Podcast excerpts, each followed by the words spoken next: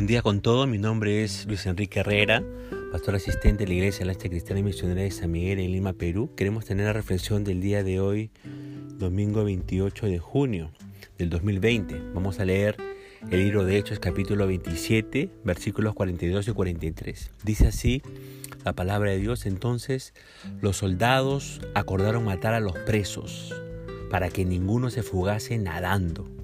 Pero el centurión, queriendo salvar a Pablo, les impidió este intento y mandó que los que pudiesen nadar se echasen los primeros y saliesen a tierra.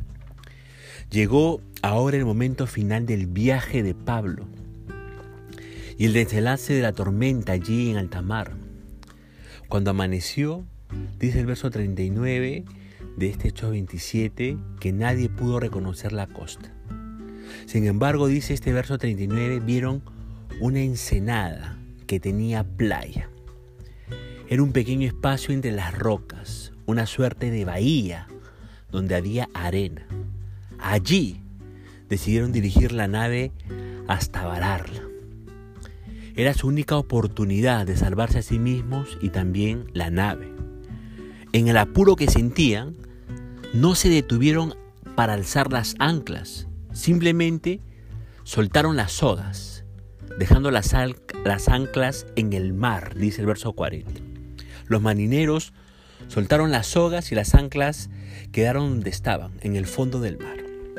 La segunda cosa que hizo la tripulación fue soltar las sogas que tenían al timón amarrado. Eso facilitaría la navegación de la barca para dirigirla hacia la pequeña bahía que quedaba delante de ellos. Enseguida, dice el verso 40 en la tercera parte, izaron la vela de la proa, procurando impulsar la nave hacia adelante, dirigiéndola a la pequeña playa. La cosa no era fácil. La frase al final del versículo 39 indica lo dudoso que era lograr lo que querían. Dice, acordaron varar si pudiesen la nave. El problema era que nadie conocía el lugar. Por lo tanto, no sabían si había rocas o arena que estorbaría el avance de la nave. Al final, la barca se encontró en un lugar donde dos corrientes de agua habían formado un banco de arena debajo de la superficie del agua. Y la nave quedó atascada, dice el verso 41. La parte delantera del barco, la proa, quedó sujetada por la arena y el fuerte oleaje destrozó la parte trasera, la popa, de esta embarcación. La situación ahora se puso altamente peligrosa.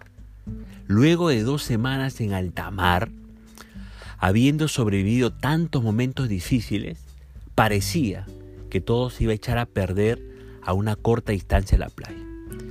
En su desesperación, dice el versículo 42, pensando que ya había llegado el momento final, los soldados acordaron matar a los presos, incluyendo al apóstol Pablo. Mire, de haberse dado eso, habría sido una muerte totalmente absurda tanto tiempo en la cárcel para morir así, disparados por unos soldados? Lucas, el autor de, esta, de este libro, indica la razón por qué los soldados querían matar a los presos en el verso 42. Era para que ninguno se, se fugase nadando. ¿Qué sucedía? La ley romana estipulaba que si un soldado dejaba escapar a un prisionero, lo pagaba con su vida. Por lo tanto, preferirían matar a todos los presos antes de que arriesgaran sus propias vidas. Felizmente leemos en el versículo 43 que el centurión romano queriendo salvar a Pablo les impidió ese intento. Se arriesgó mucho y uno se imagina que los soldados bajo su mando no estarían muy contentos con esa orden. Sin embargo, la orden de este centurión salvó la vida de todos los presos. ¿Cuánto aprecio, yo me pregunto o, pienso, se estaba ganando Pablo en este viaje, ¿no? Una vez más, vemos cómo la vida y el testimonio de un siervo de Dios fue, fue instrumento en salvar la vida de otros. Ahora pensemos un poquito, ¿no? Meditemos en nuestras vidas. Nosotros, al igual que Pablo, somos instrumentos de bien para otras personas. ¿Nos consideran otras personas como bendición para sus propias vidas?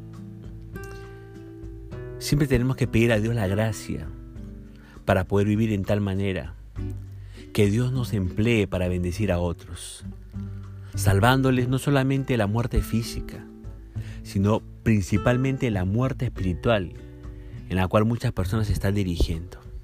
Ahora, dice el texto 43 que en vez de matarlos, el centurión ordenó que los presos que podían nadar se echen primero al agua para salir a tierra, y que los demás, sosteniéndose en troncos de madera o en seres de la nave que estaban ahí flotando en el agua, también procuraran llegar a tierra. De ese modo, milagrosamente, dice el verso 44, y en cumplimiento con la palabra de Dios, todos se salvaron. Todos se salvaron. El último cuadro que tenemos de Pablo es de él, quizá apoyado por Lucas o Aristarco, flotando en el agua, procurando entre el fuerte oleaje sostener su cabeza por encima del agua y tratando de nadar hacia la orilla. Felizmente, Dios estuvo con él, cuidando su vida, hasta que por fin llegó a la orilla y elevó una oración de agradecimiento a Dios por haberle salvado del mar. Ahora pensemos un poco, hermanos. Vemos en este relato la fidelidad y la misericordia de Dios. Vemos en abundancia esa felicidad y esa misericordia. Fidelidad a su siervo, quien tanto había sufrido. Y misericordia para con todos los que estaban a bordo, pasajeros, marineros, soldados y también los prisioneros. Indudablemente pocos pocos merecían ser salvos, sin embargo, Dios mostró su gracia, protegiendo la vida de todos. Lo hizo para su gloria y para testimonio del Evangelio que Pablo predicaba. Debemos, hermanos y amigos, aprender a evaluar todo lo que ocurre a la luz de los propósitos de Dios. Ahora, para Pablo, la vida no fue sabrosa. La vida en el mar no fue sabrosa. Para Pablo, la vida, este episodio en el mar, le fue muy dificultoso. Tanto así que su vida estuvo en riesgo. Pero gracias a Dios, que Dios fue fiel y mostró su misericordia para con él y para con todos los tripulantes de esa nave. La gloria al Señor, ¿verdad que sí? Bueno, hasta aquí la reflexión de hoy. Dios les siga bendiciendo y estaremos escuchándonos el día de mañana.